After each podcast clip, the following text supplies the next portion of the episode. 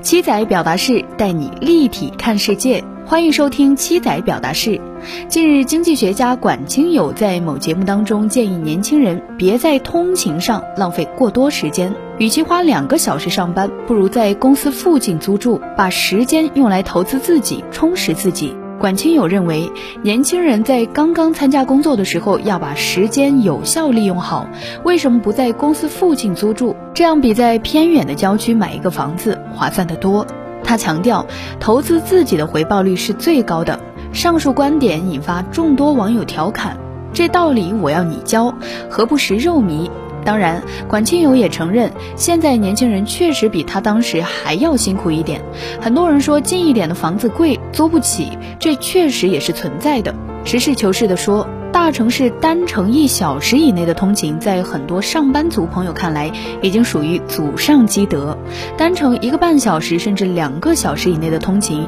也是大有人在。如果把环沪、环京的那些极端通勤，包括高铁和跨市公交也统计在内，已属人间不值得。但是如人饮水，冷暖自知。一个人既然较长时间内选择了这种生活方式，那么说明他可以忍受，而这种忍受也可能是他经过综合比较之后，一段时间以内的最优解。甚至不乏有人在其中发掘到某些小的快乐，而抵消一部分因忍受而带来的痛楚。在个人经济状况有质变之前，听到管清友的话，是觉得太多经济学家一天到晚净研究这些没用的。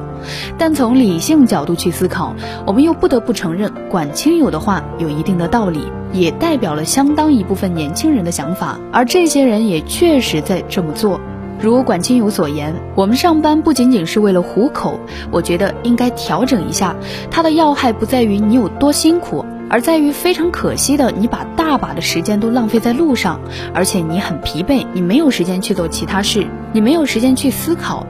特别对那些尚没有家庭和孩子负担的年轻人来说，工作和个人持续学习通常是那种看起来乏味，但实际上是能够获得个人最快提升的捷径。因为年轻还能熬点夜，因为年轻懒觉还睡得着，所以住得离公司近一点儿，路上时间少一点儿就显得很要紧。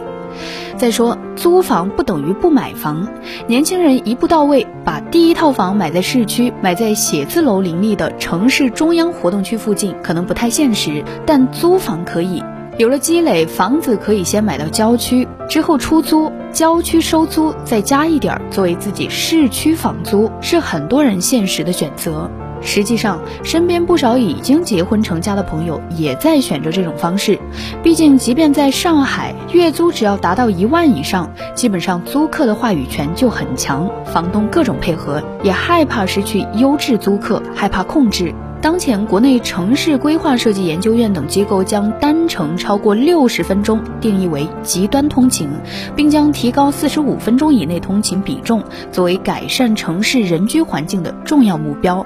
四十五分钟通勤比重作为城市规划和交通服务水平的综合体现，全国国土空间规划等多项国家层面规划都以其是否能达到百分之八十以上。作为目标，